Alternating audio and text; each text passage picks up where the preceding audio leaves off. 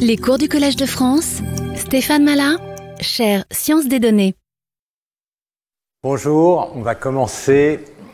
Euh, donc, euh, ben, on va commencer à entrer un peu plus dans les détails du cours. Donc, euh, aujourd'hui, on va commencer, recommencer à nouveau par cette question de façon un peu plus spécifique pourquoi des modèles aléatoires? Et puis ensuite, rapidement, on va regarder ce dont je vous avais parlé la dernière fois, c'est-à-dire la méthode de Markov, de Monte Carlo, pardon, pour faire des calculs en grande dimension. Et puis ensuite, on va commencer à aborder ce triptyque entre modélisation, apprentissage, inférence, et euh, sur lequel euh, on va ensuite rajouter le problème d'échantillonnage, mais ce sera après. Voilà. Donc, euh, d'abord la question, euh, je vais revenir rapidement sur cette question de pourquoi aléatoire. En grande dimension, c'est pas complètement évident. Si on prend même un exemple très simple, qui est l'exemple du bruit blanc gaussien. Qu'est-ce que c'est qu'un bruit blanc gaussien? Euh, Si on le regarde euh, d'un point de vue euh, probabiliste, c'est une distribution de probabilité de des variables qui sont toutes indépendantes. Donc, ça va être le produit de chacune des distributions. Et puis, elles sont toutes distribuées selon une loi gaussienne. Donc, ça veut dire qu'on va avoir un produit avec la même euh, variance. Donc, euh, et puis, je vais prendre une variance qui est, ça va être x carré sur 2 sigma carré. Et je vais prendre euh, pour chacune des, des xi, je vais la distribuer donc comme une loi normale de variance sigma carré sur d. Donc si on prend ce simple exemple, bah, évidemment ça, le produit des exponentielles, ça peut être écrit comme l'exponentielle de la somme. Donc je vais avoir la somme des xi carré ici divisé par 2 sigma carré fois d. Et puis ici, ce que vous reconnaissez, bah, c'est la norme de x au carré. Donc ça, je peux le réécrire comme ceci. Fois d sur 2 sigma carré. Maintenant, ce qui se passe, c'est que si vous regardez la somme des xi au carré, de toutes les coordonnées, eh bien, en fait, ce que vous avez, c'est euh, une somme de d variables aléatoires euh, indépendantes qui ont toutes la même moyenne. Leur moyenne, c'est sigma euh, carré sur d. Donc, euh, ça, vous savez que ça va euh, converger euh, vers la somme, c'est-à-dire si je mettais un 1 sur d, ça va converger vers la moyenne. Et euh, ici, donc, euh, en l'occurrence, si, comme j'ai déjà renormalisé, je vais pouvoir regarder directement la somme des xi carrés, ça va me donner un 1 sur d, chacune va avoir du coup une variance égale à sigma carré, et donc euh, ça, ça va converger vers sigma carré, euh, presque sûrement, quand d tend vers l'infini. Alors ça, c'est la norme au carré. Euh, Qui plus est, si je regarde la variance euh, de, cette quantité-là, autour euh, de la moyenne euh, sigma carré, eh ben, la variance de chacune, donc c'est une gaussienne qui a une variance sigma carré sur d. Donc dans le cas d'une gaussienne, eh bien, la variance du carré, c'est une loi du qui 2, ça va me donner 3 sigma 4 sur, comme c'est sigma carré sur d sur d carré. Et puis, si je regarde la variance du tout, j'ai des variables aléatoires indépendantes, donc ça va me donner d fois la variance, donc fois d, et donc ça, ça va me donner 3 sigma 4 sur d, et donc ça, ça va tendre vers 0. Donc qu'est-ce que ça veut dire tout ce calcul? Ça veut dire que si je regarde un bruit blanc gaussien, ça va se retrouver sur une sphère, ça c'est la norme de x, de rayon sigma, et puis l'épaisseur, parce qu'il y a une petite épaisseur, elle est essentiellement donnée par la variance, et donc l'épaisseur, ça va être sigma 2 sur racine de d, avec éventuellement un, racine de 3 si vous voulez, mais ça va avoir une épaisseur qui va tendre vers 0 quand d tend vers l'infini. Donc autrement dit, si je regarde un bruit blanc gaussien, je peux aussi bien voir ça comme une variété, tout simplement comme une sphère. D'accord Donc en grande dimension, toutes les distributions de proba, très souvent, parce que va y avoir des propriétés d'indépendance, parce que sinon, de toute manière, on ne sait pas les manipuler, en fait, ça va se concentrer sur des surfaces, sur des variétés.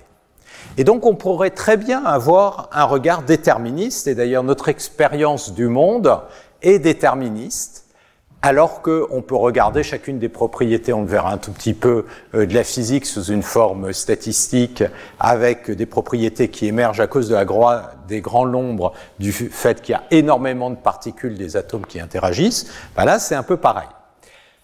C'est pareil, mais en fait, c'est très très compliqué de faire de la géométrie en grande dimension. Si on pense simplement à cette sphère, et si je pose la question, donc voilà, j'ai une sphère euh, en grande dimension, où est la masse de la sphère?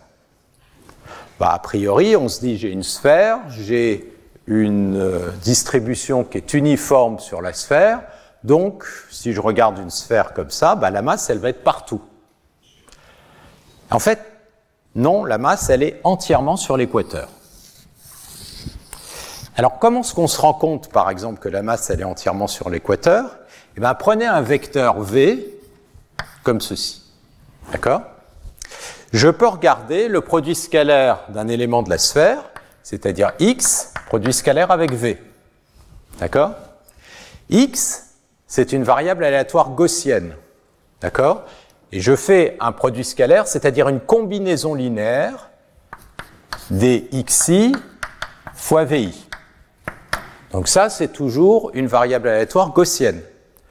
Je peux regarder sa variance, et ça, je vous laisse euh, faire le calcul. Le, la variance de ceci, ça va être la variance de x fois la norme de... Donc si je regarde la variance de x produit scalaire v, il faut tout simplement, si je suppose x par exemple de moyenne nulle, de calculer ce carré, ben, je vous laisse vérifier que ça, ça va être la variance de x la variance de x ici, c'est sigma carré euh, sur d, fois la norme du vecteur. La norme du vecteur, ça vaut 1. Donc c'est sigma carré sur d. Sigma carré sur d, ça veut dire quoi? Ça veut dire que le produit scalaire, quand d est grand, il est toujours pratiquement nul. Plus précisément, ça veut dire que x, il va se balader dans une région dont la taille est de l'ordre de sigma sur racine de d, avec une proba qui va être très proche de 1. Donc tous les x de la sphère, en fait, ils sont là. Ils sont orthogonales quasiment à D. Donc vous avez des effets comme ça qui sont très compliqués pour comprendre la géométrie des objets, et là c'est vraiment l'objet le plus simple, des objets en grande dimension. Alors, Typiquement, autre raison pour laquelle on va très naturellement uniquement penser en aléatoire, même si le phénomène n'est pas intégralement aléatoire, c'est pour pouvoir calculer, et les calculs les plus simples qu'on va être amené à faire, ça va être de calculer des intégrales des moyennes. Si je veux calculer l'intégrale d'une fonction f de x comme ceci dans un domaine D qui est inclus dans R en dimension D, eh bien on va voir que ça, si on fait ça de façon déterministe, ça va demander beaucoup plus de calculs que si on le fait de façon complètement aléatoire. Et c'est ce qu'on va voir maintenant avec la méthode de Monte Carlo. Donc voilà, tout ça pour vous dire que, à nouveau, ce point de vue euh, d'aléatoire, c'est à la fois pas que les choses sont intrinsèquement aléatoires, c'est pas non plus qu'on peut pas définir des, des variétés, mais qu'on est en très grande dimension et que ces variétés sont extraordinairement difficiles à manipuler et que derrière la notion d'aléatoire, on va avoir la notion d'indépendance, de séparabilité, et c'est ça qui va jouer un rôle crucial pratiquement dans toutes les mathématiques euh, qui vont apparaître. Alors on va regarder maintenant euh, la méthode de Monte Carlo. Alors, ça, c'est une technique qui a une histoire qui n'est pas euh, très ancienne. Euh, le premier papier, ça remonte à 1946, euh, écrit par Stan Ullman. Et à nouveau, ça a été posé par un problème qui au départ était déterministe. réfléchissez au nombre de fois où potentiellement vous pouvez gagner en jouant au jeu du solitaire. Donc quand vous jouez au jeu de solitaire avec un paquet de cartes, prenez vos paquets de cartes et donc vous déroulez au fur et à mesure. C'est un, une totalement déterministe en fonction euh, des positions de, des cartes au départ. Et donc, calculer cette probabilité, c'est un problème de dénombrement. Vous regardez parmi toutes les, les ordonnancements possibles de votre paquet de cartes, le nombre de configurations qui va amener à un succès. Simplement, ce problème de dénombrement est horriblement compliqué à résoudre. Alors, si vous êtes euh, un peu paresseux. Il y a une façon beaucoup plus simple, évidemment, de le résoudre. C'est tout simplement de jouer au jeu du solitaire. Et puis vous jouez un certain nombre de fois jusqu'à ce que euh, vous ayez gagné une bonne dizaine ou vingtaine de fois. Puis vous regardez combien de fois il vous a fallu euh, pour le faire. Et puis vous calculez le rapport et boum, ça vous donne la proba. D'accord? C'est beaucoup plus simple. Et donc la question, c'est finalement, on est en train de substituer à un calcul déterministe, et un calcul de dénombrement, euh, une technique aléatoire. Est-ce que ça, ça peut faire du sens sur euh, beaucoup plus de problèmes? Et euh, à l'époque, donc c'était un physicien, il travaillait avec John von Neumann. Ils se sont rendus compte que oui, beaucoup de problèmes de physique des particules devant lesquels ils se retrouvaient, ou faire de la simulation, notamment de, de, de, production de neutrinos en l'occurrence, euh, se résolvait beaucoup plus facilement en faisant des simulations euh, aléatoires. Et donc c'est là qu'il y a eu une série de papiers, notamment avec Metropolis qui a donné euh, lieu à l'algorithme de Metropolis euh, avec les chaînes de Markov, qui ont permis de faire de la simulation aléatoire avec ces méthodes de Monte Carlo, autrement dit Monte Carlo Markov Chain. C'est ce qu'on va voir après. Donc L'idée, euh, c'est quoi? Donc l'idée, elle n'est pas, euh, d'ailleurs, pas complète, elle n'est pas nouvelle. Apparemment, euh, il y avait une expérience qui avait été faite par Buffon en, je crois, 1733, qui, pour calculer le nombre pi, pris des aiguilles, les avait lancées sur un parquet, comme ici, et regardait le nombre d'aiguilles qui intersectent les lignes du parquet. Alors là, si vous faites un petit calcul, comme les aiguilles, elles ont a priori une distribution uniforme, l'angle entre 0 et 2 pi, euh, donc en fonction de la longueur de l'aiguille, de fait que le parquet est horizontal, vous, allez euh, vite remarquer que la proportion d'aiguilles va être directement euh, proportionnelle à pi, et donc vous pouvez calculer pi de cette façon-là. Donc tout ça sont des techniques qui en fait sont basées sur le fait que euh, pour calculer une espérance, l'espérance d'une variable aléatoire, mais en fait, c'est tout simplement une intégrale, évidemment. C'est l'intégrale de euh, la densité de probabilité euh, dx. Mais cette intégrale, ça, c'est la loi des grands nombres, on peut l'estimer tout simplement en faisant un tirage aléatoire. C'est-à-dire que là, on a une moyenne, on peut calculer un estimateur de cette moyenne. L'estimateur de cette moyenne, ça va être, euh, quand vous avez n tirages, ça va être la somme des xi, de i de 1 à n. Et ça, vous savez que à la fois c'est un estimateur qui est euh, non biaisé, c'est-à-dire que l'espérance de mu n, c'est la bonne moyenne. Ça va être l'espérance de x, puisque vous calculez la somme des moyennes. Vous savez aussi que comme vos variables aléatoires sont indépendantes, si jamais euh, x a une variance qui est euh, finie, alors à ce moment-là, la variance de euh, ceci, de mu n, ça va être sigma carré sur n. Donc ça, ça va tendre vers 0 quand n tend vers l'infini. Et puis enfin, vous avez la loi forte des grands nombres qui vous dit que ça, ça va effectivement converger vers l'espérance.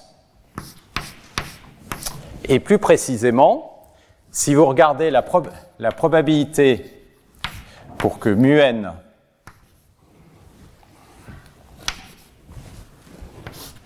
tende vers l'espérance quand n tend vers l'infini, ça est égal à 1. Autrement dit, vous avez une convergence presque partout. Donc, vous allez pouvoir estimer euh, votre moyenne euh, de cette façon.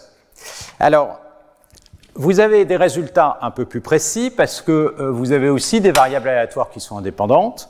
Donc, du coup, vous avez une convergence vers la loi normale. Ça, c'est le théorème central limite. Le théorème central limite, il vous dit que si je regarde mu n moins la moyenne, moins l'espérance de x,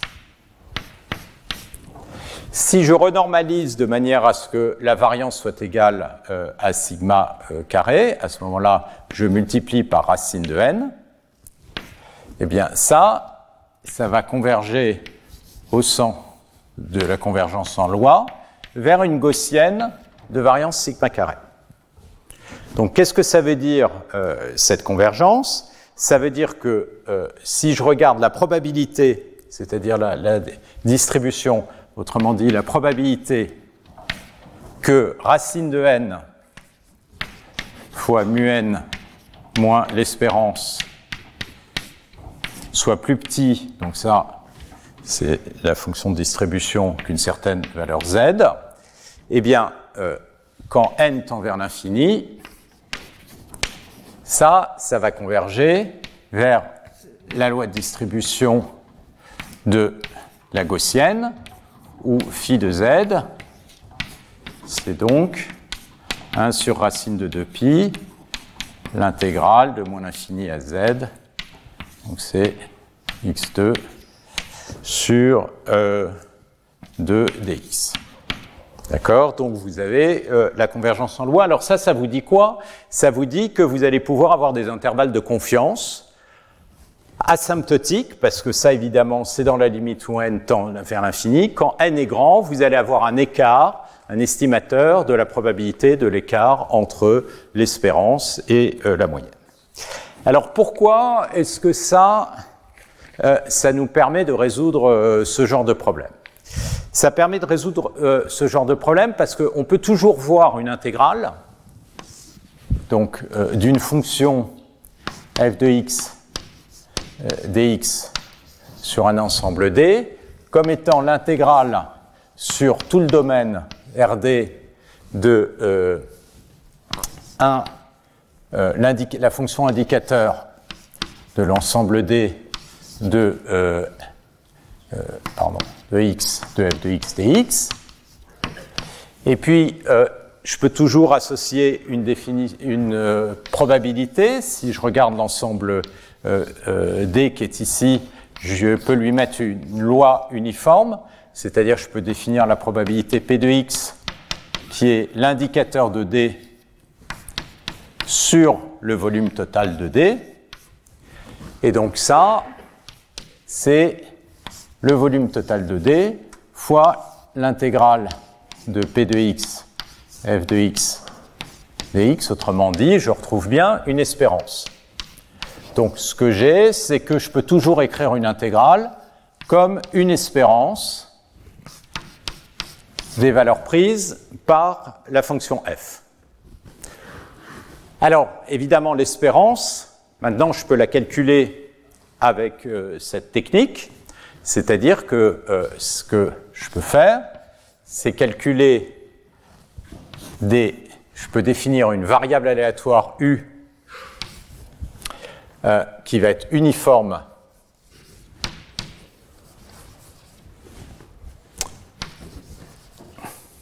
euh, sur D.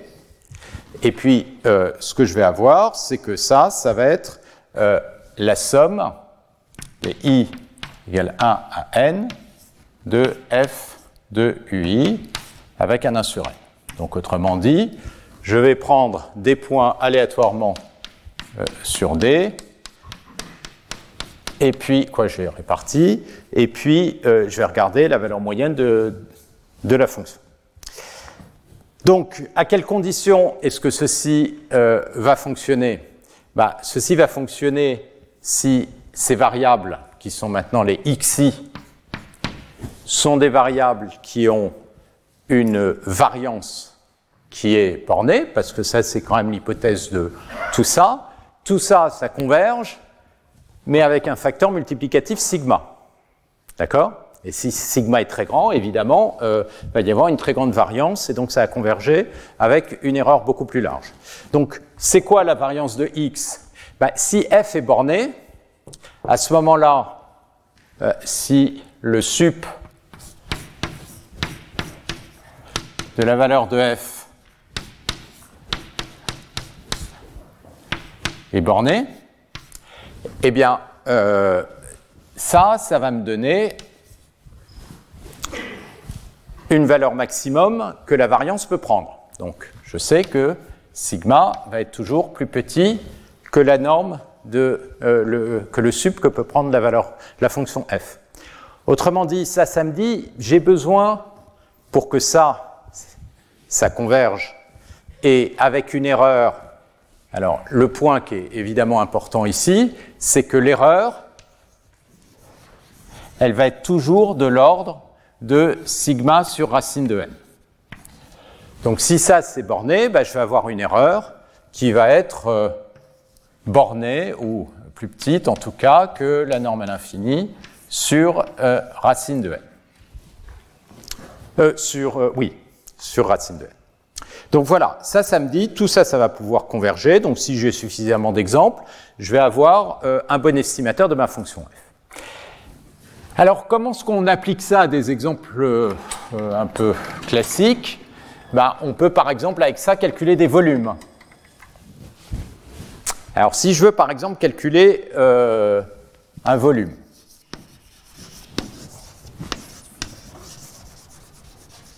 le calcul de volume, dans ce cas-là, j'ai mon ensemble euh, D qui est comme ça, et donc euh, ici, F, j'ai envie de calculer mon intégrale avec un F de X qui est l'indicateur de D.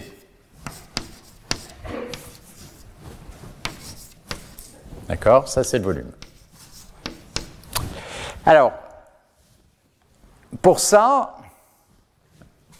ce qu'on peut faire, si le volume, l'ensemble D est bien borné, c'est le mettre dans une grande boîte, parce qu'il va falloir avoir une loi distribuée sur D. Et avoir une loi distribuée sur D, au départ, c'est pas forcément facile. Donc, ce qu'on peut plutôt commencer par faire, c'est faire une grande boîte et avoir une loi qui va être uniformément distribuée sur la grande boîte. Donc, je prends un grand rectangle delta, et puis euh, débrouiller pour que delta soit suffisamment grand pour que ceci soit inclus dans 0 delta en dimension D. Et maintenant, ce que je fais, c'est que je mets des points au hasard dans la grande boîte. Donc, ça, je peux l'écrire comme l'intégrale sur la boîte. Donc, euh, alors, attendez, pour euh, que ce soit cohérent, je vais plutôt l'écrire comme ça. Excusez-moi. Je vais euh, le volume total excusez-moi, parce que sinon il va y avoir une confusion de notation. Le volume total, je vais l'appeler 0D et je vais vouloir calculer l'intégrale dans un domaine oméga. Pour que je sois sur les mêmes notations, c'est-à-dire l'intégrale sur D d'une fonction f, où f, c'est l'indicateur de euh, la fonction de l'ensemble oméga. D'accord? Et donc, ce qu'on va faire, c'est donc, pour D, on va prendre la boîte 0 delta euh, suffisamment grande. Et donc, ensuite, je peux réappliquer euh, ce que j'ai écrit là-haut. Ça, ça va être le volume de D, et le volume de D ici, c'est delta à la puissance D, fois l'espérance. Et l'espérance, je vais l'approximer avec 1 sur n, la somme des indicateurs sur oméga des oméga. Et donc, ça, ce n'est autre que la proportion de coefficients qui tombent à l'intérieur du domaine oméga. Donc, ce qu'on obtient, c'est que le volume, ça va être le volume total fois la proportion de coef dans oméga qu'on calcule comme ça. donc ça, ça va être un calcul rapide à faire et qui permet de calculer facilement des volumes, et c'est notamment ce qu'on va faire assez systématiquement euh, en grande dimension. Alors l'exemple de pi, eh ben, euh, on peut le retrouver en faisant par exemple un calcul d'un volume d'un quart de cercle. Si je regarde la surface ici, eh ben, ça va être pi r vaut ici 1, donc pi, divisé par 4. Donc là, le volume de oméga, c'est pi sur 4. Et puis ça, je peux le mettre dans un carré comme ceci. Donc, pi sur 4, ça va être la proportion de points que je jette aléatoirement dans un carré qui va tomber à l'intérieur du cercle. Alors ça, c'est l'équivalent euh, des aiguilles euh, de Buffon. Donc vous pouvez comme ça calculer pi avec une précision de l'ordre de 1 sur n avec ce genre de, de saut. Alors, ce, euh, cette idée, on va la retrouver, on la retrouve absolument évidemment partout euh, en machine learning, puisque à commencer par tous les calculs de moyenne d'erreur, on les fait à partir de données avec des sommes euh, de Monte Carlo. Euh, si vous voulez par exemple regarder une stratégie au jeu de Go, la manière dont AlphaGo fait pour évaluer la valeur d'une position, que ce soit au Go ou au jeu d'échecs, eh ben, typiquement, ce qu'on fait, c'est euh, on part d'une position, on regarde aléatoirement les parties qui peuvent être jouées à partir de cette position, et on regarde la proportion de parties qui vont être gagnées. Alors évidemment, tout l'art, c'est euh, de faire aléatoirement des parties qui sont pas complètement idiotes, c'est-à-dire de ne pas explorer des zones euh, de l'espace qui sont totalement inutiles. Et ça, c'est l'enjeu, on verra juste après dans les techniques de Monte Carlo, c'est que euh, faire une exploration aléatoire uniforme, souvent, c'est pas très efficace. Mais c'est très très souvent le genre de choses qu'on fait. Et à nouveau, au jeu de Go, bah, l'aléatoire, dans ce cas-là, il est tout à fait artificiel. Il est introduit juste comme technique de calcul euh, d'une intégrale. Alors évidemment, du coup, on peut se demander pourquoi est-ce qu'on ne fait pas ce calcul d'intégrale euh, de façon déterministe. D'accord? Parce que finalement, euh, j'ai un problème au départ qui n'est pas très compliqué.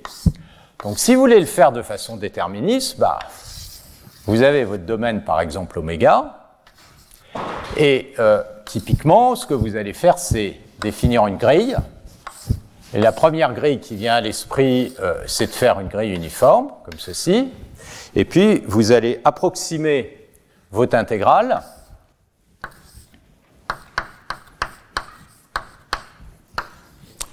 par euh, une somme de Riemann. D'accord? C'est comme ça qu'on introduit l'intégrale. C'est-à-dire, je vais faire la somme sur tous les points de la grille, xi, de i égale 1 à n des f de xi. Et puis je vais regarder l'erreur. Donc ça, c'est une autre stratégie possible pour calculer la même intégrale, et c'est a priori euh, quand même la plus naturelle. Alors pour calculer l'erreur, ben, si j'ai pris une grille qui est uniforme, eh ben, ce que je peux faire, c'est décomposer ça comme une somme sur découper mon domaine en petits carrés, d'accord, de manière à ce que chaque carré euh, contienne un point de la grille. Donc, je vais découper ceci comme une intégrale sur chacun euh, des volumes que je vais appeler VK de f de x dx. D'accord euh, Alors, si je l'appelle, Bon, ok, j'ai appelé K, à ce moment-là, je vais l'appeler K ici aussi. Et à ce moment-là, ça, ça va être la somme sur K de, euh, avec euh, de l'intégrale de, sur VK de f de x euh, dx moins f de xk. Et puis j'ai un 1 sur n. Et donc, ça, je peux le rentrer à l'intérieur de l'intégrale, comme chacune de mes, euh, de mes euh, euh, côtés, ce que je vais faire, c'est que comme j'ai n points, le volume de chacun de ces éléments, ça va être 1 sur n. Donc ça, ça va être la somme sur k de l'intégrale sur vk de f de x moins f de xk.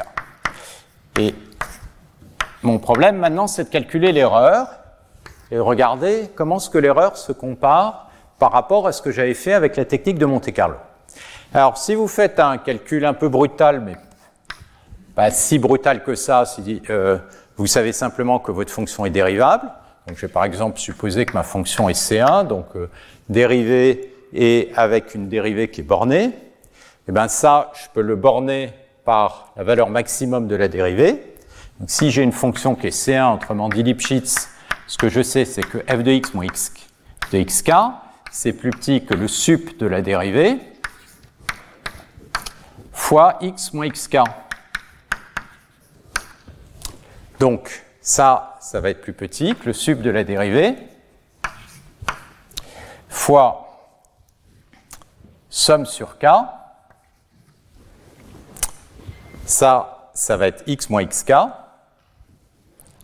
Donc, euh, il va y avoir.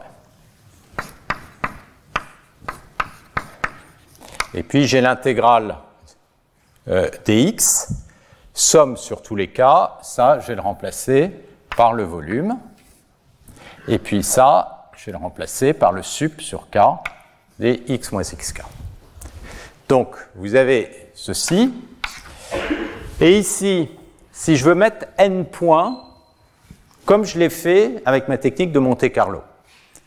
Bah, si je mets n points, à ce moment-là, la distance des points va être de l'ordre de n à la puissance moins 1 sur d. Parce que j'ai un volume de taille. On va prendre, par exemple, un volume de taille 1 pour simplifier la vie. Donc à ce moment-là, j'ai 1. Donc qu'est-ce que j'ai dans cette inégalité?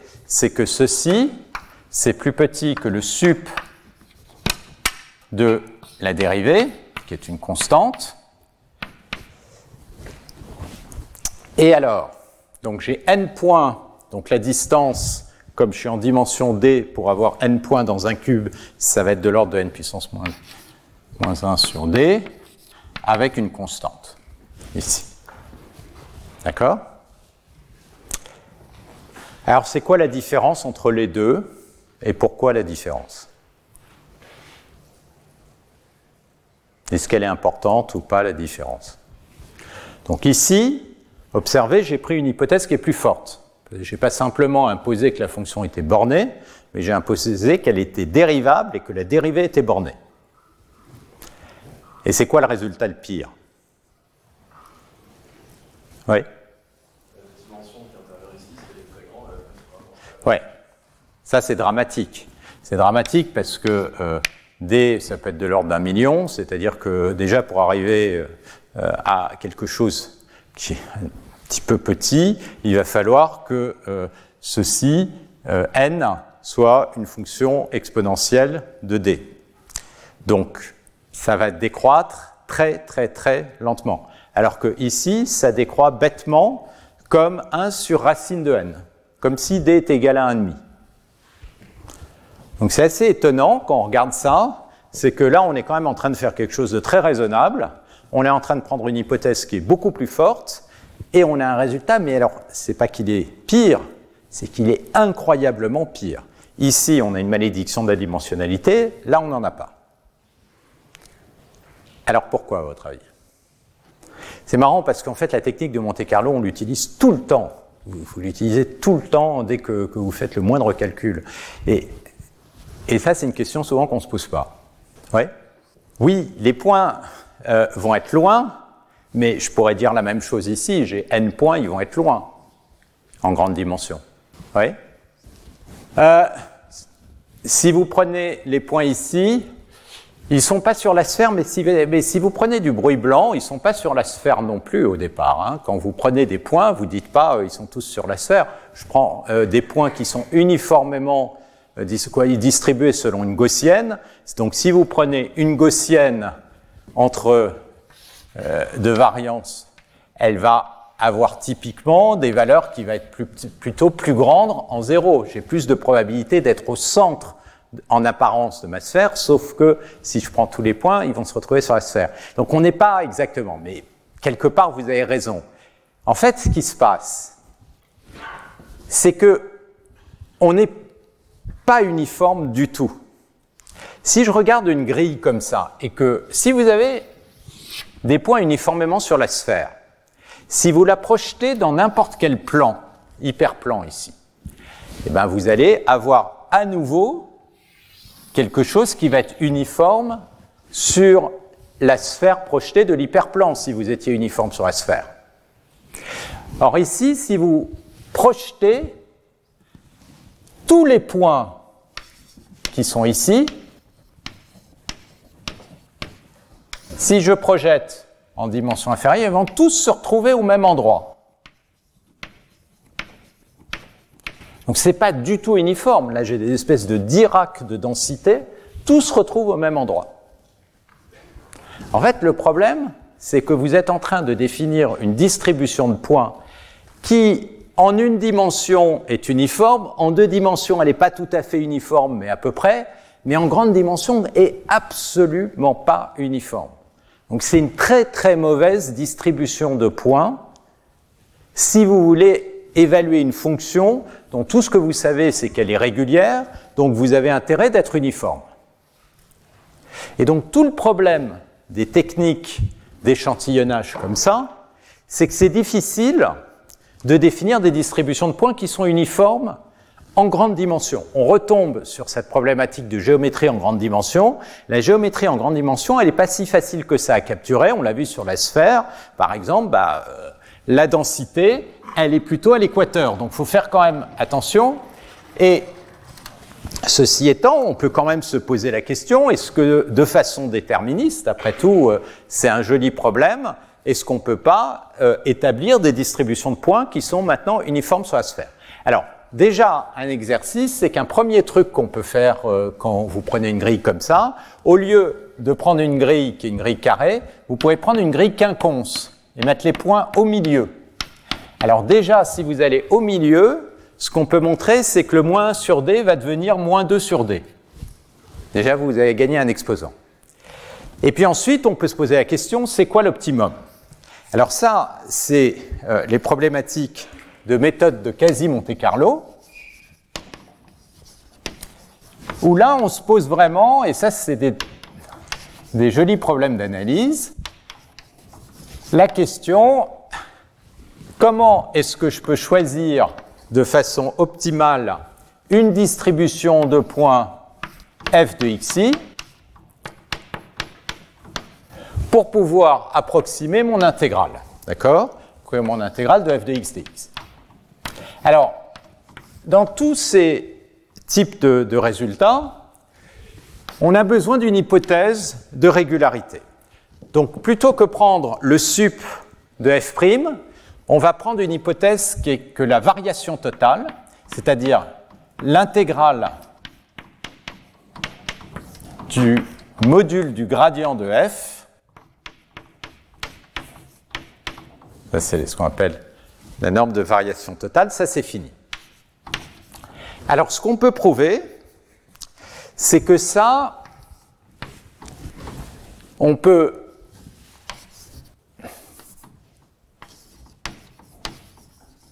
Et ça, ce soit plus petit que la norme de variation totale fois une constante qui va un peu dépendre de n en 1 sur n. Et ce qu'on peut montrer, c'est que la constante, elle va se situer entre log de n à la puissance d moins 1,5 fois une certaine constante c et log de n à la puissance d moins 1 fois une constante c'. Autrement dit, on ne peut pas faire mieux que 1 sur n fois cette constante qui est en log n, ça c'est le mieux qu'on puisse faire, mais euh, on peut l'atteindre.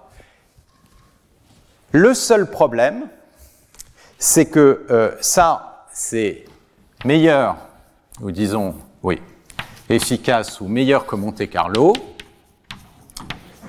si typiquement n est plus grand qu'une exponentielle de d. Parce que le problème, c'est qu'ici, il y a des constantes, et que ces constantes, elles dépendent de la dimension, et que toutes les stratégies existantes pour trouver des points sont beaucoup, beaucoup plus inefficaces que les méthodes de, de Monte Carlo. Donc en fait, ce que ça, ça montre ici, c'est qu'on peut faire mieux que Monte Carlo. Monte Carlo, je vous rappelle, c'était sigma sur racine de n. Mais euh, Monte Carlo supposait simplement, essentiellement, que la fonction est bornée. Ici, on fait mieux parce qu'on peut avoir effectivement une décroissance en 1 sur n. Mais le problème, c'est qu'on a des constantes qui sont énormes et on suppose une hypothèse de régularité sur la fonction qui est mine de rien et pas du tout anodine. C'est pas simplement que la dérivée est finie, c'est qu'elle est intégrable. Ça veut dire que quelque part il y a une forme de parcimonie. La fonction, elle est euh, elle n'a pas des grands, elle a pas des dérivés partout qui sont euh, euh, qui sont non négligeables. Donc du coup, euh, c'est des hypothèses non seulement fortes, mais qui algorithmiquement euh, marchent pas bien en grande dimension. Ce qui fait que euh, ce que les gens font, c'est ce qu'on appelle du dithering, c'est-à-dire qu'ils partent de techniques déterministes et ensuite ils font des espèces de modifications aléatoires de leurs points, ce qui améliore les constantes. Mais systématiquement, on voit réapparaître de l'aléatoire, et à nouveau, parce que c'est extraordinairement difficile de définir des distributions qui sont uniformes sur la sphère sans les tirer aléatoirement. D'accord? Donc, c'est euh, toujours le même problème. Alors, ça, ça montre que euh, ces techniques sont très efficaces. En même temps, elles ont des limites. Et c'est quoi la limite euh, d'une intégrale de Monte Carlo? Donc, ben, la limite, ça va être le fait que les intégrales, on ne va pas forcément vouloir les calculer sur tout l'espace. Et notamment, très souvent, les données, elles vont s'agréger sous en grande dimension. On va se retrouver avec des données qui s'agrègent dans des sous-parties de l'espace. Et on va typiquement vouloir calculer donc des intégrales de fonctions des données qui sont concentrées sur des toutes petites parties de l'espace. Et si effectivement vous êtes dans une situation où cette intégrale n'est pas nulle, on va prendre par exemple le cas où j'ai une fonction positive, bah, qu'est-ce que ça veut dire? Ça veut dire que vous avez une fonction d'intégrale non nulle qui se concentre sur un domaine qui est de mesure toute petite par rapport à la mesure de l'espace. Donc ça, ça vous dit que f de x, forcément, va avoir une très grande amplitude. Et ça vous dit typiquement que l'intégrale de f carré de x dx, ça va être très grand. Donc autrement dit, vous êtes dans une situation où la variance, parce que le sup de la fonction va être très grand, et donc si vous calculez une intégrale de Monte Carlo avec ça, bah, ça va converger très lentement, parce que vous n'avez pas une fonction qui est bornée. Alors ça, une autre manière de le voir plus intuitivement, c'est que vous dites, OK, euh, mon domaine, il est dans un cube, je peux envoyer des points aléatoirement dans mon cube, et faire la même chose que ce que j'avais fait, c'est-à-dire calculer la fonction à partir des valeurs qui tombent à l'intérieur de son support. bah, Le problème, c'est que la proportion de points qui va tomber sur le support est toute petite. Et donc, j'en aurai quasiment aucun. Et donc, je vais avoir à nouveau une très grande variance. Donc, on retombe exactement sur le même problème. Alors, ce problème, il dit quoi? Il dit que on peut pas simplement se contenter de cette approche un peu naïve qui consiste à définir une mesure uniforme sur un très grand domaine qui inclut le support de la fonction. Il va falloir se restreindre à des ensembles D qui sont au plus proche du support de la fonction. D'accord? Et donc, qui dit ça dit que finalement, la distribution de probabilité qu'il va falloir utiliser, c'est pas simplement des distributions de probabilité uniformes sur l'espace, mais des distributions de probabilité qui commencent à ressembler au support, et donc il va falloir réussir à créer des distributions de probabilité P de X et échantillonner ces distributions de probabilité de manière à euh, pouvoir calculer plus précisément la somme de Monte Carlo des distributions de probabilité qui sont beaucoup plus proches du support. Et c'est là qu'on retombe euh, sur tous les problèmes qu'on va maintenant aborder, c'est euh, comment définir des distributions de probabilité qui peuvent approximer un domaine de façon arbitraire et évidemment comment les échantillonner. Et là, c'est tous les problèmes de génération. D'accord? Vous faites des générations d'images de manière à pouvoir euh, soit les regarder, soit euh, avoir des échantillons pour pouvoir calculer des, quantités en moyenne. Donc ça, c'est quelque chose qu'on va regarder maintenant. OK Donc, ça, c'est la technique de cœur de tout ce qu'on fait pratiquement en grande dimension. Alors maintenant, on va regarder le problème c'est-à-dire pas simplement euh, la, technique de Monte Carlo, mais qu'est-ce qu'on en fait et euh, comment on fait de la modélisation de probabilités, comment on les approxime au mieux, ces probabilités par rapport à un objectif, et puis rapidement comment on peut faire de l'inférence à partir de ça?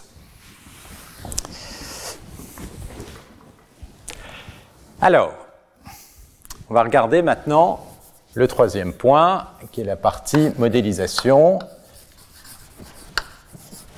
apprentissage et inférence.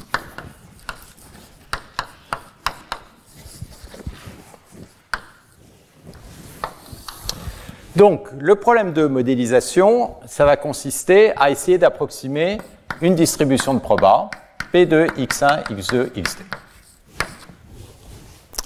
Et à nouveau, on a une fonction en grande dimension, donc c'est un problème qui, a priori, va souffrir de la malédiction de la dimensionnalité.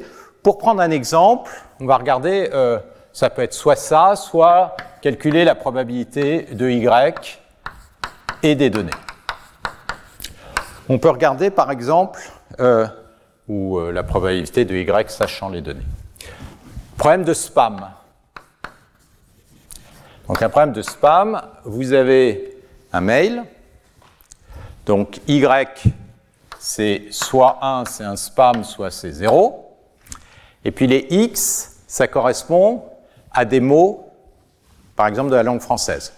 Donc euh, XI va être égal à 1 si le mot euh, I de la langue est présent dans le spam ou dans le mail.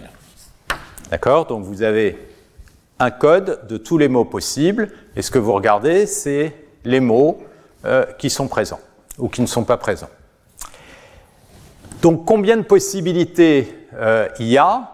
Eh bien vous avez d plus une variable, qui sont toutes binaires, donc vous avez 2 puissance d plus 1, une possibilité possible. Donc, euh, calculer 2 puissance d plus une euh, probabilité, ça, dès que d est grand, et en l'occurrence, d ici, c'est le nombre de mots de la langue française, alors même si vous n'avez pas un vocabulaire très riche, ça va être quand même de l'ordre de quelques milliers, donc c'est sans espoir.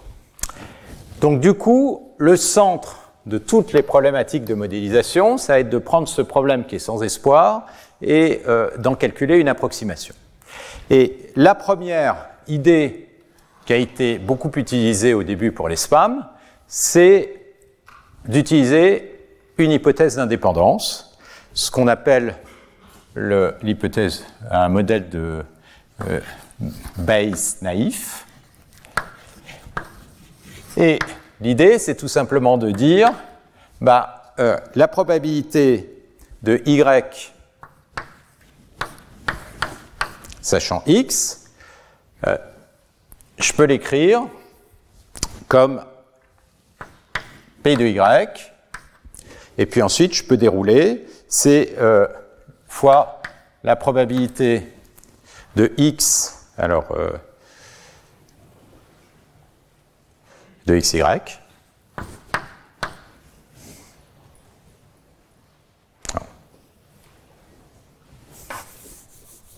P de Y sachant X, la probabilité de X et de Y divisé par la probabilité de X. Oui. Ah oui, on va l'écrire, on va inverser.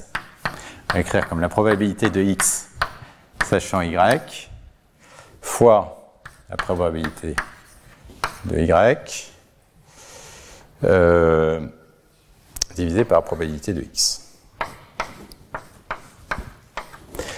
Et euh, à nouveau, mon problème ici, c'est un problème de savoir est-ce que j'ai un spam ou pas.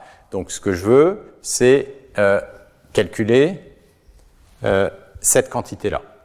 Et la probabilité de x sachant y,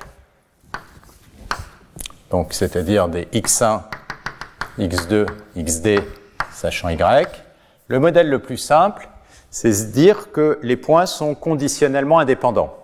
C'est si je sais que j'ai un spam, alors l'apparence de deux mots différents est indépendant.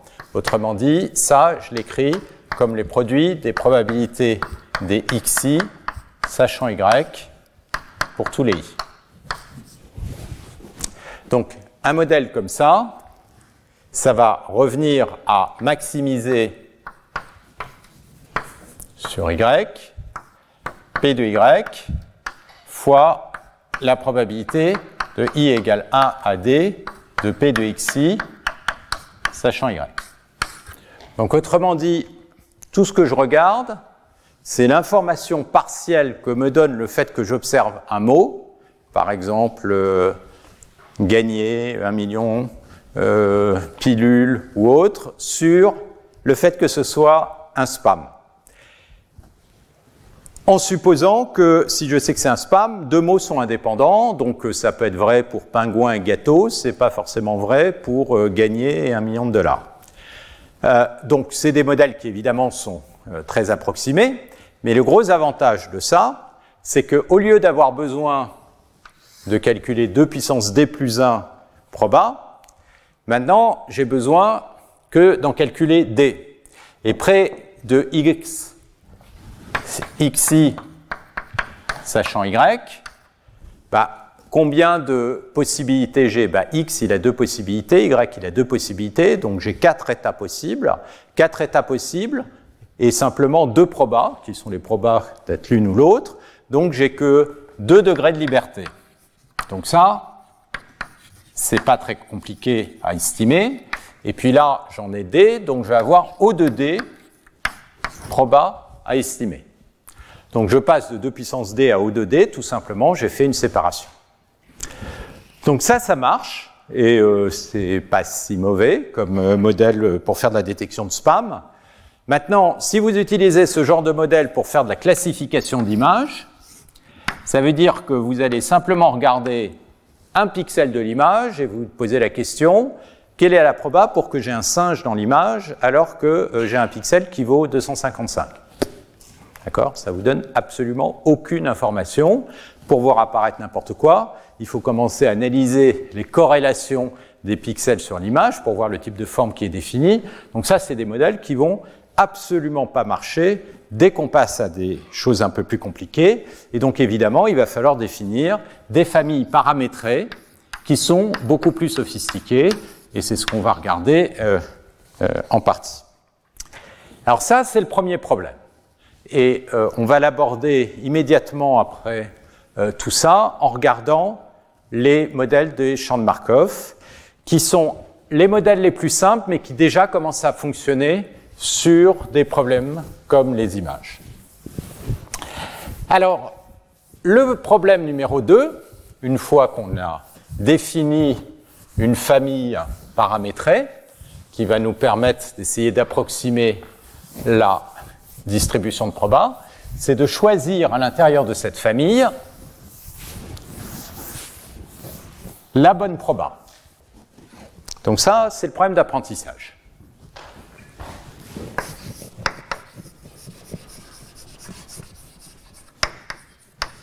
Donc le problème d'apprentissage, c'est j'ai une famille de proba, Pθ, et puis je vais trouver le meilleur pour approximer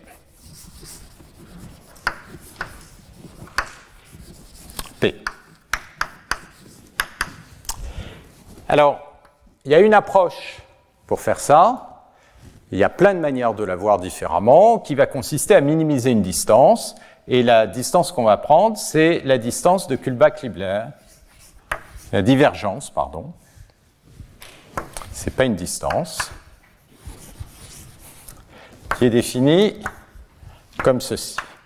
On définit la divergence entre deux probas P et ici Pθ comme étant l'intégrale de P de x log de P de x sur Pθ de x dx. Alors, première propriété à cause de la convexité du log que vous pouvez vérifier, c'est que ça c'est toujours positif. Mais en fait, ça c'est le point de vue théorie de l'information, c'est pas comme ça que la, la mesure est arrivée. Si on regarde cette quantité-là, ça je peux le réécrire comme l'intégrale de P de x log de P de x dx moins l'intégrale de P de x log de Pθ de x dx. Et ça, c'est donc la moyenne par rapport à la distribution P de log de Pθ de x. Et ça, c'est ce qu'on appelle la vraisemblance. Comment on peut l'interpréter? Alors, ça, quand est-ce que c'est apparu? J'ai mentionné la dernière fois, rapidement, 1923, c'était un article de Fischer qui établit les bases de maths des stats, et c'est comme ça qu'il a posé le problème. Alors, d'où vient l'idée? L'idée, c'est que ce qu'on veut, c'est trouver un paramètre θ pour bien modéliser x, sachant que ce qu'on va euh, p, sachant qu'on va partir d'une famille d'exemples, qui sont des échantillons de p.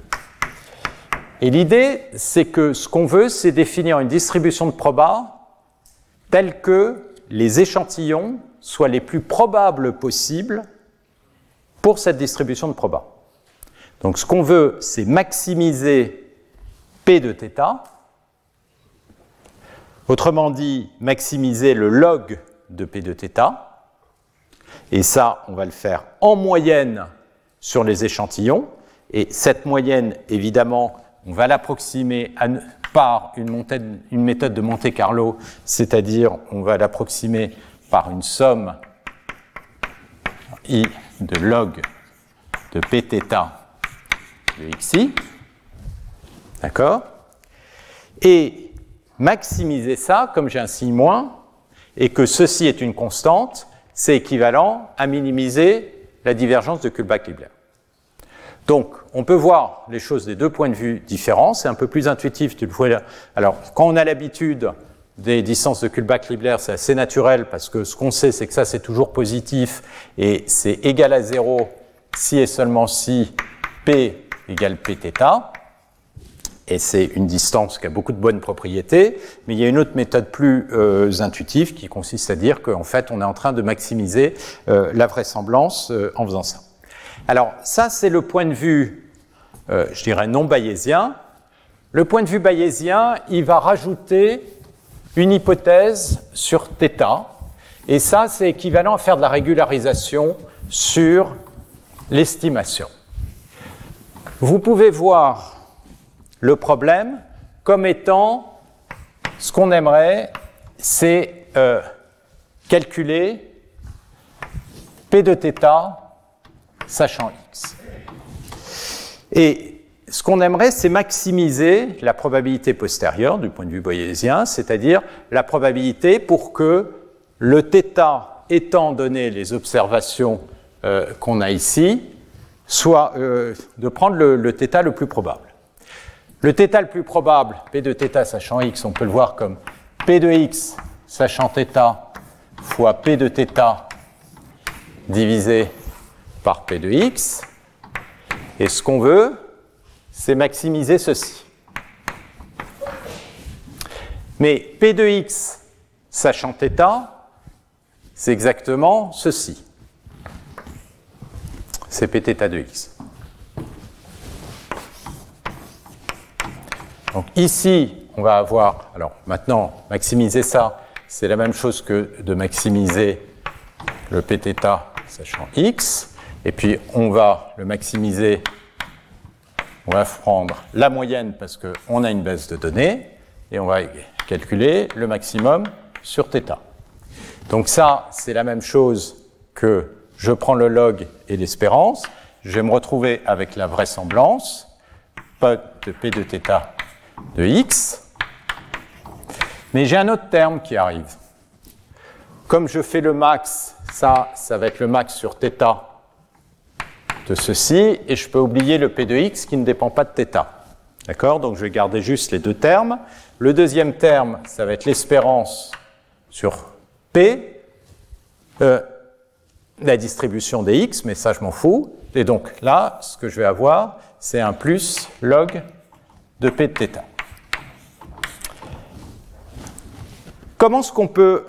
Alors, pour pouvoir appliquer ce genre de technique, il faut avoir une information a priori sur la distribution des paramètres θ. Donc, comment est-ce que ça, se recadre par rapport aux algorithmes classiques? Ben, Si vous prenez un algorithme classique de régression linéaire, ben, qu'est-ce que vous allez faire? Vous allez avoir un terme d'attache aux données, c'est-à-dire que vous allez essayer de trouver les paramètres qui vont fitter euh, typiquement euh, les observations. Et si vous prenez un modèle euh, linéaire, typiquement θ, ça va être une fonction, alors ça peut être une fonction d'une quantité qui va être non linéaire. Et très souvent, ce que vous allez faire, c'est pour éviter des phénomènes de euh, surapprentissage, c'est imposer un terme de régularisation. Et ça, c'est ce qu'on fait quand on fait du euh, ridge regression. C'est-à-dire, on donne une norme, par exemple, de θ au carré. C'est-à-dire qu'on ne veut pas que l'amplitude des paramètres soit trop grande. Bah, si vous reliez ça à ceci, on veut minimiser ça sur θ. Et donc ça, c'est la même chose que maximiser cette quantité. Donc ça revient à mettre un signe moins. Ça veut dire quoi Ça veut dire qu'en sous-jacent, vous êtes en train de définir une distribution de, de probabilité θ qui est en fait sous la forme moins lambda norme de θ au carré. Et donc en fait, le modèle bayésien, vous pouvez le voir, ce qu'on appelle ici le prior, comme étant un terme de régularisation. C'est un terme qui vous dit le θ, ça ne va pas être n'importe quoi, et ça, on l'utilise très souvent pour éviter d'avoir euh, euh, du surapprentissage. Sinon, ça peut être imposé dans l'architecture, par exemple dans l'architecture euh, d'un réseau de neurones. Donc ça, c'est la problématique d'apprentissage. Et je vais revenir dessus une fois qu'on aura des modèles en Pθ, typiquement pour, pour euh, euh, maximiser, autrement dit minimiser euh, avec un signe moins, la distance de Kullback-Libler, eh bien, euh, ce qu'on va faire, c'est une descente de gradient, et on va voir les conditions sur lesquelles on tombe sur des problèmes convexes ou pas, ça rapidement. Le but étant quand même de se concentrer sur la problématique d'échantillonnage. Dernier point, ça va être l'inférence très rapidement. Euh, l'inférence, par exemple, si je prends le cas de mes spams, ça va être consister, ça va pardon, consister à euh, calculer des événements particuliers. Par exemple, quelle est la probabilité pour que j'ai un spam, sachant que je vois apparaître un mot XI et un mot XJ à l'intérieur de mon message. Donc, pour faire ce genre de calcul, ben, ce qu'il va falloir, c'est euh, faire des calculs marginaux, c'est-à-dire qu'est-ce que c'est ça ben, C'est la probabilité de Y d'observer Y, XI, XJ divisé par la probabilité d'observer XI, XJ. Et ceci, bah, ce qu'on a généralement, c'est des observations, c'est-à-dire ce qu'on est capable, c'est plutôt d'avoir la probabilité jointe de x1, x2, xd. Et ben, ce qu'il va falloir, c'est intégrer cette probabilité jointe par rapport à toutes les autres variables. Euh, J'ai plutôt l'appeler xk, xj, par rapport à toutes les autres variables. Autrement dit, il va falloir calculer l'intégrale pour i différent de k et de j. Et puis ça, je vais devoir le diviser par l'intégrale pour avoir cette proba-là. Ça va être les probabilités de x1, x2, xd. À nouveau, ça va être une intégrale en très grande dimension pour tous les i sauf k et j. D'accord? Donc, à nouveau, technique de Monte Carlo. On passe sa vie, en fait, dans ce domaine, à faire des calculs d'intégrale. D'accord? J'aurais pu le calculer de façon déterministe si j'ai un modèle déterministe, mais de toute manière, ça aurait pris beaucoup trop de temps. Donc, on fait tout ça avec un calcul intégral. OK. Troisième point. Donc là, rapidement, je vois les trois points de vue et puis on rentrera plus en détail. Le troisième point, c'est la modélisation. Et ça, c'est la partie en fait qui est la plus ouverte et la plus difficile, c'est de comprendre quelles sont les familles de probas qu'on peut utiliser pour approximer des distributions de données. Et c'est là que les réseaux de neurones ont fait une différence absolument considérable. Donc la modélisation, où est-ce qu'on en était il y a disons 20 ans?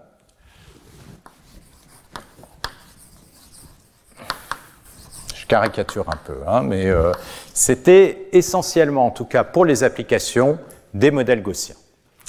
Donc modèle gaussien,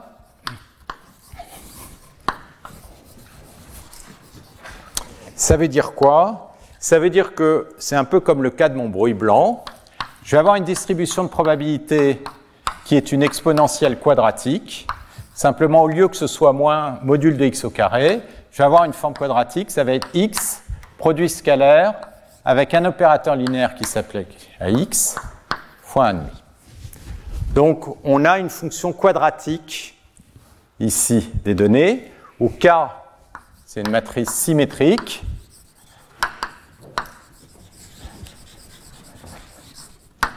et qui est positive. C'est-à-dire, Matrice symétrique, ça veut dire qu'elle peut être diagonalisée, et positive, ça veut dire que toutes ses valeurs propres sont euh, toujours positives. Alors je vous rappelle juste rapidement, parce que pas passer de, temps là-dessus, c'est quoi cette matrice K? Ben, Ça se relie directement à la covariance. Alors, pour regarder la covariance, on va regarder la matrice X, X transpose. Alors n'oubliez pas, X c'est quoi? C'est un vecteur, X1, alors je peux l'écrire comme ça, XD, on va le voir comme ça. X, X transpose, c'est la matrice de tous les XI fois XJ.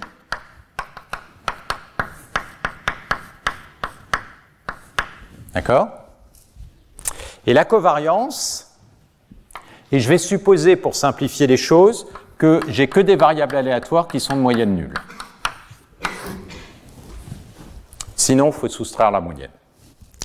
La covariance, c'est quoi? C'est la grande matrice qui, peut donc s'écrire comme l'espérance de XX transpose. C'est la grande matrice qui vous donne la moyenne, autrement dit la corrélation entre tous les points.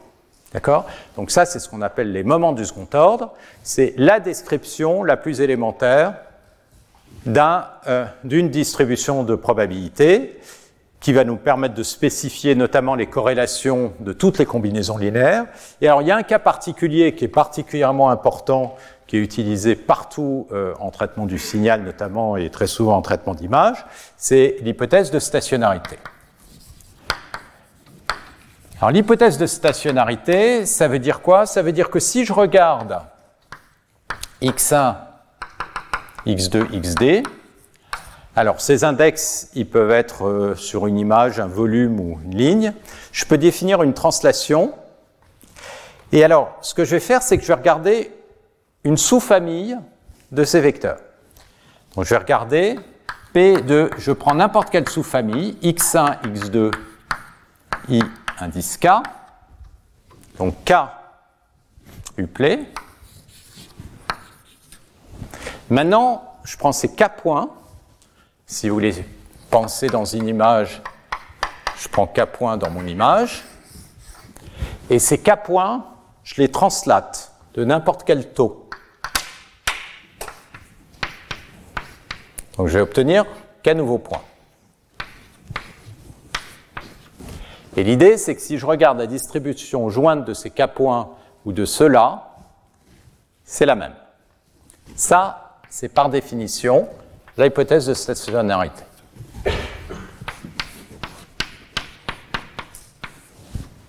Je vais écrire moins taux ici, xik moins taux. Alors cette hypothèse, elle est très souvent valable. Quand vous prenez une image, si vous n'avez pas de point de référence, vous pouvez la prendre comme ça, comme ça, comme ça, comme ça. Il y a une translation, il y a un paramètre de translation qui a priori peut être quelconque. Et donc les images, vous pouvez les avoir modulo n'importe quel paramètre de translation.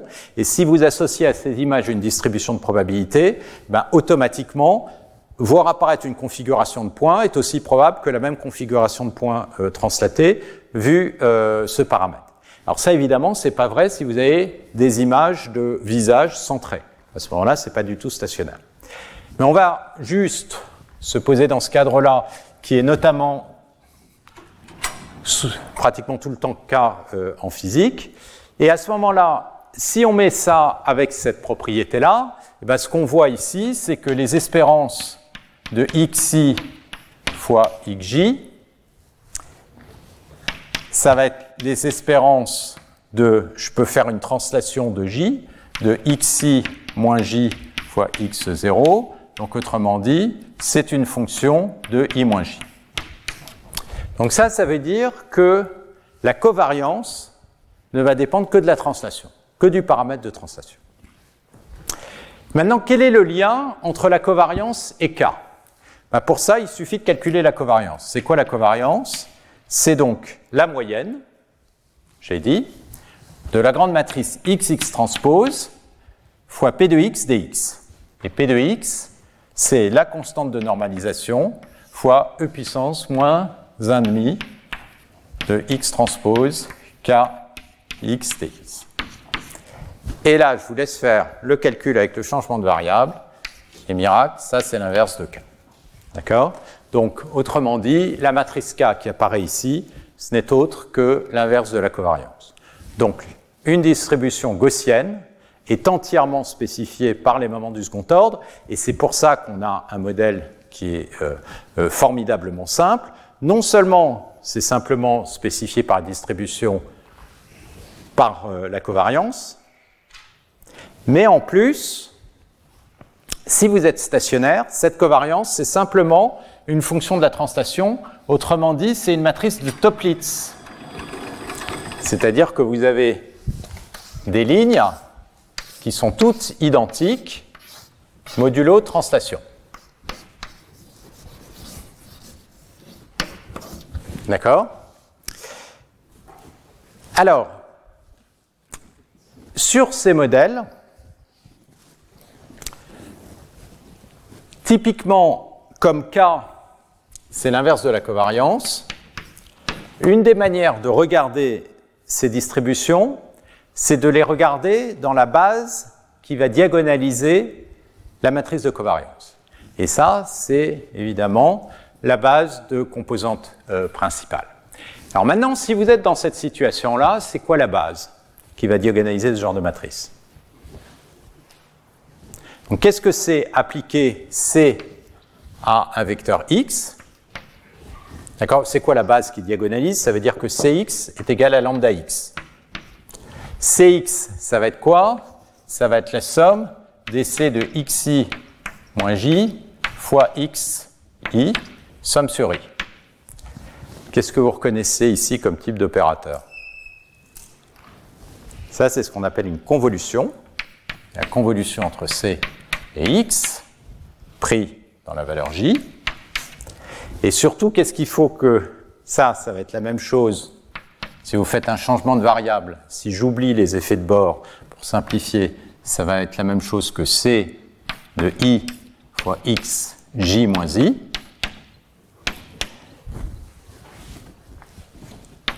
Et qu'est-ce qu'il faut que, comment il faut que x se comporte pour que j'ai cette propriété? Il faut que ce soit une sinusoïde. xi va être de la forme e puis, alors, c'est pas très malin le i ici. Euh, allez, je vais l'appeler x indice k, parce que là j'ai besoin du i imaginaire, e, k. C'est-à-dire que les valeurs propres d'une matrice Toplitz circulaire ou d'un opérateur de convolution, c'est la base de Fourier.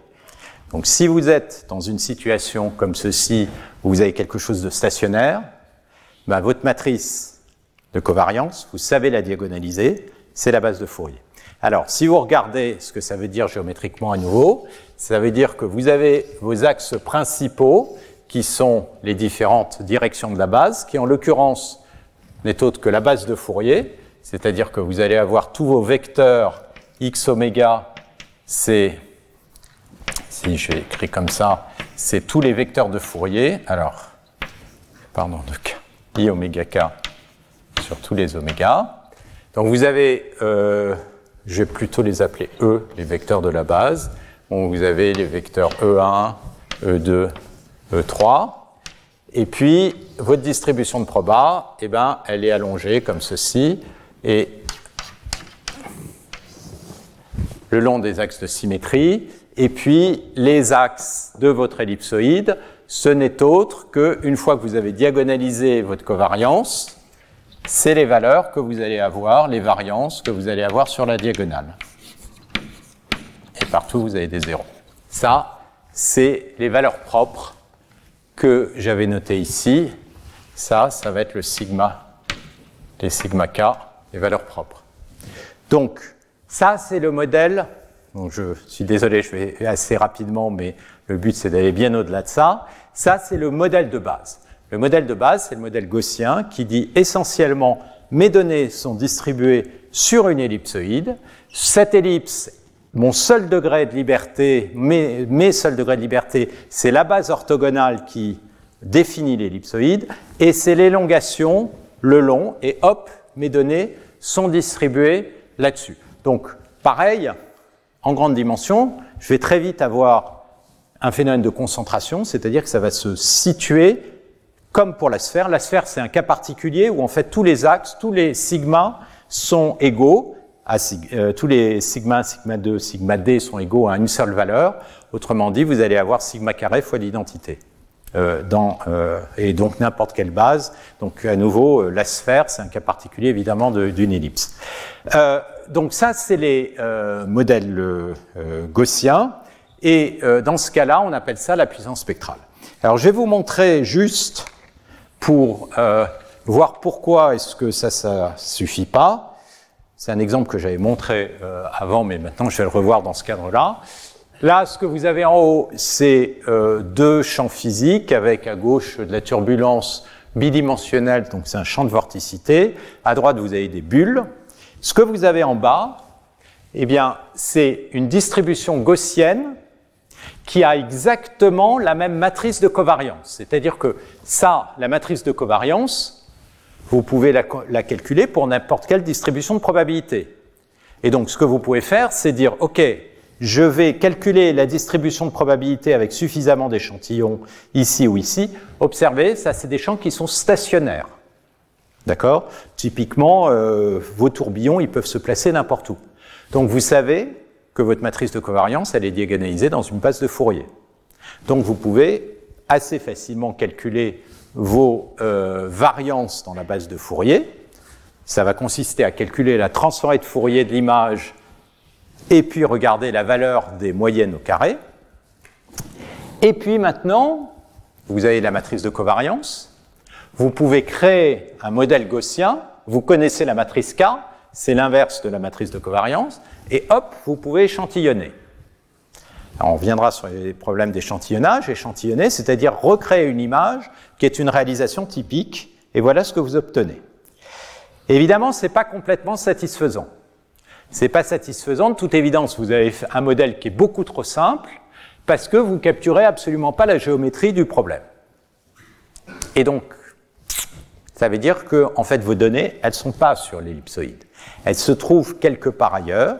Et en fait, une des choses qu'on peut montrer dans ce cas-là, c'est que ça, c'est le modèle d'entropie maximum. Autrement dit, c'est le modèle qui suppose absolument rien en dehors de ça et qui a le plus grand volume. En réalité, si vous prenez de la turbulence, vous avez une structure dans l'espace qui est beaucoup plus compliquée, plus filamentaire, etc., qu'il va falloir être capable de déterminer. Donc, tout le problème ici, c'est comment créer des modèles qui sont pas gaussiens, qui sont beaucoup plus précis, qui arrivent à capturer des choses qui peuvent être euh, là-haut. Donc ça, c'est des choses qu'on peut faire. Ça, je vous avais montré, ça, c'est des modèles euh, typiquement de physique et euh, des modèles qu'on arrive à, échantillonner. Mais ce qu'on fait maintenant, et je l'ai expliqué, c'est obtenir des modèles beaucoup, beaucoup plus sophistiqués avec des réseaux de neurones. Alors, j'en profite pour vous parler des séminaires. Donc la semaine prochaine, là, juste après, il va y avoir la seconde session de, challenge. La semaine prochaine, on va avoir une session de présentation euh, des gagnants des, des challenges d'avant, donc surtout euh, des présentations scientifiques pour montrer comment ils ont fait des discussions. Et puis euh, ensuite, on va commencer la série de séminaires de recherche. Et le premier sera fait par Marie-Lou Cabrier, qui va essentiellement travailler, euh, discuter des problèmes de physique statistique à l'équilibre. Donc ça, c'est des problèmes comme ça. Donc à gauche, on va le voir dans le cadre du cours. Ça, c'est ce qu'on appelle FICAT, c'est un modèle du ferromagnétisme, et on va voir qu'on arrive à le capturer avec des champs de Markov. C'est pas du tout gaussien, mais c'est quelque chose qui a des dépendances locales. Et le fait d'avoir des dépendances locales fait que vous arrivez à briser la malédiction de la dimensionnalité. C'est probablement une des propriétés les plus fondamentales à comprendre pour comprendre comment on crée des modèles. Et puis ensuite, il y a les modèles qu'on construit avec les réseaux de neurones. Donc moi, je finirai euh, sans doute euh, là-dessus, en espérant que j'ai le temps, mais en tout cas, il y aura des séminaires dessus. Et il y aura le séminaire notamment de Francis Bach, qui sera le 13 mars, qui expliquera euh, les principes de ces algorithmes de score diffusion. La grosse différence, il y, a, y a deux différences par rapport à ce dont je vais parler après, c'est dans la technique d'estimation. Euh, et donc on verra, c'est des techniques de Langevin toujours, donc qui va être basé sur ce que je vais décrire, mais avec euh, une idée d'un bruit qui va varier. Mais surtout, c'est le modèle. On va passer de modèles de plus euh, à des modèles de, de, de, paramétrés par des réseaux de neurones. Donc le nombre de paramètres θ, ça va être en centaines de millions, alors que ici, le nombre de paramètres, bah, pour une image de taille d, c'est-à-dire euh, racine de d par racine de d, bah, ça va être le nombre de, coefficients le long de la diagonale, et ça, c'est égal à la taille de l'image, donc de l'ordre de d, donc c'est quelque chose qui est estimable. Alors, ça, c'est ce type d'application euh, que je voulais juste en profiter pour montrer. Ça, c'est par exemple des problèmes, ce qu'on appelle d'in-painting. Vous avez ici euh, juste pour vous montrer que c'est toujours des P de Y sachant X. Hein. Vous avez ici une image qui a été contaminée, donc vous ne savez pas ce qui se passe dans les zones blanches, ou ici.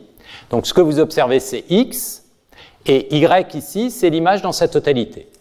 Et ce que vous voulez, c'est calculer P de Y sachant X, et puis ensuite échantillonner P de Y sachant X. Échantillonner, ça veut dire trouver un Y qui suit la loi P de Y sachant X. Étant donné l'observation X, vous l'échantillonnez, et donc voilà le type d'image que vous récupérez, et c'est assez impressionnant. On arrive à récupérer ici le scarabée euh, avec euh, des informations très partielles, sachant qu'évidemment, le P de Y sachant X, il a été appris sur une très très grande base de données, et donc, il utilise toutes les formes de régularité euh, qu'on peut obtenir sur les bases de données, les couleurs, sachant qu'on observe ça.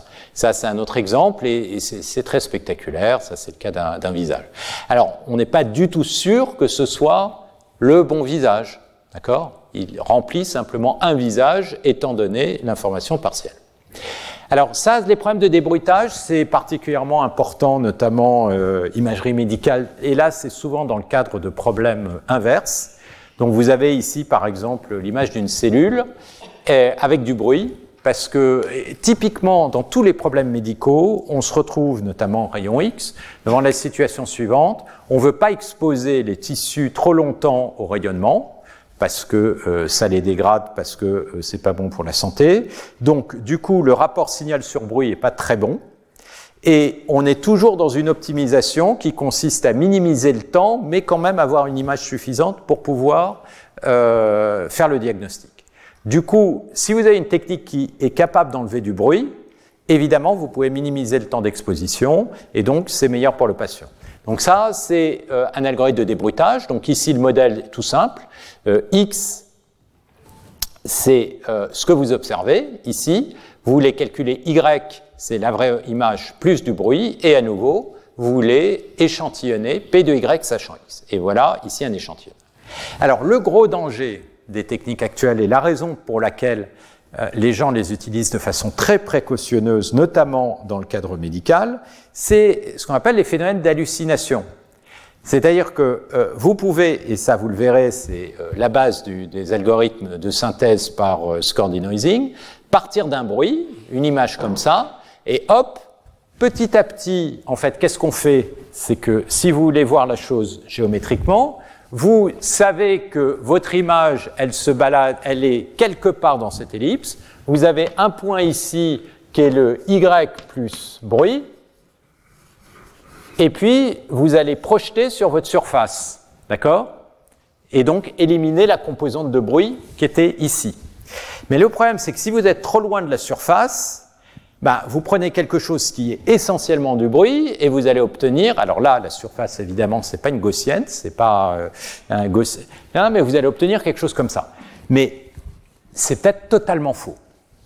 Alors ça, c'est pas gênant quand c'est un visage mais c'est très gênant quand euh, il s'agit d'une euh, image pour euh, potentiellement détecter des tumeurs, parce que vous allez voir apparaître aléatoirement une tumeur ou pas une tumeur à partir de simplement un pixel aléatoire qui se baladait et qui était un peu plus sombre que les autres, ce qui va arriver. D'accord? Donc tout le problème, c'est d'éviter ces phénomènes d'hallucination, ces phénomènes d'hallucination, c'est typiquement aussi ce que vous pouvez euh, récupérer dans des algorithmes de, langage. Un autre, alors dans un cas très différent, donc à nouveau, ça c'est le problème de séparation de sources. Euh, donc euh, vous avez une somme de deux sources, et ce que vous voulez, c'est récupérer une des sources à partir de la somme. Alors ça c'est un exemple qui date de 2018, donc ça c'est un autre exemple où ça a été une vraie révolution. Je vais vous faire écouter la somme des deux sons.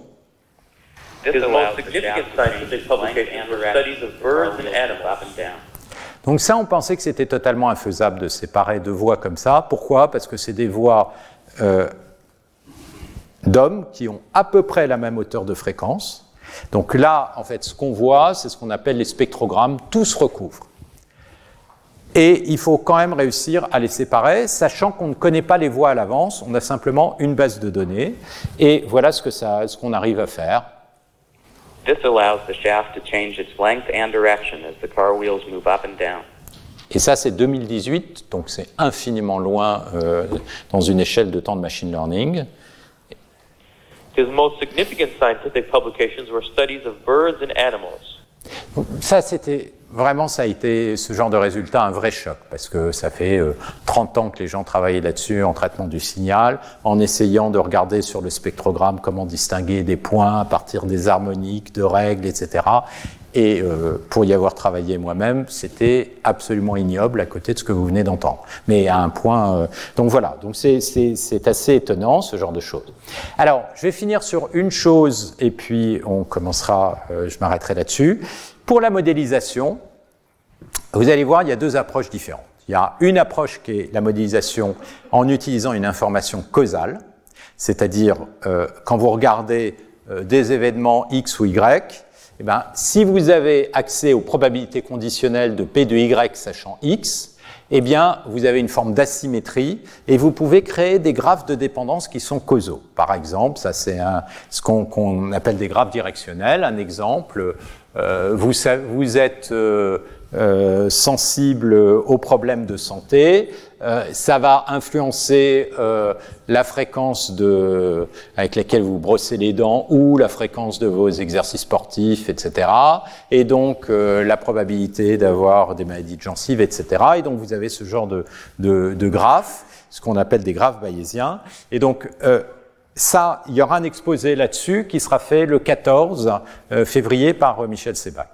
Alors, ça, ces graphes directionnels sont très intéressants, mais sont très difficiles à mettre en place. Et en particulier, tout ce qui est réseau de neurones ne n'utilise pas de causalité. Ça, c'est actuellement une des grandes frontières de la recherche, c'est d'incorporer de la causalité pour pouvoir euh, faire des implications. Et ça, on sait essentiellement pas le faire. On sait surtout, on a beaucoup de mal à apprendre avec euh, et optimiser ce genre de choses. Donc, ce qu'on va faire euh, dans le cadre du cours, c'est utiliser des modèles non causaux. Et c'est ce qu'on va commencer à faire la prochaine fois avec les modèles de Markov. Retrouvez tous les contenus du Collège de France sur www.colège-2-france.fr.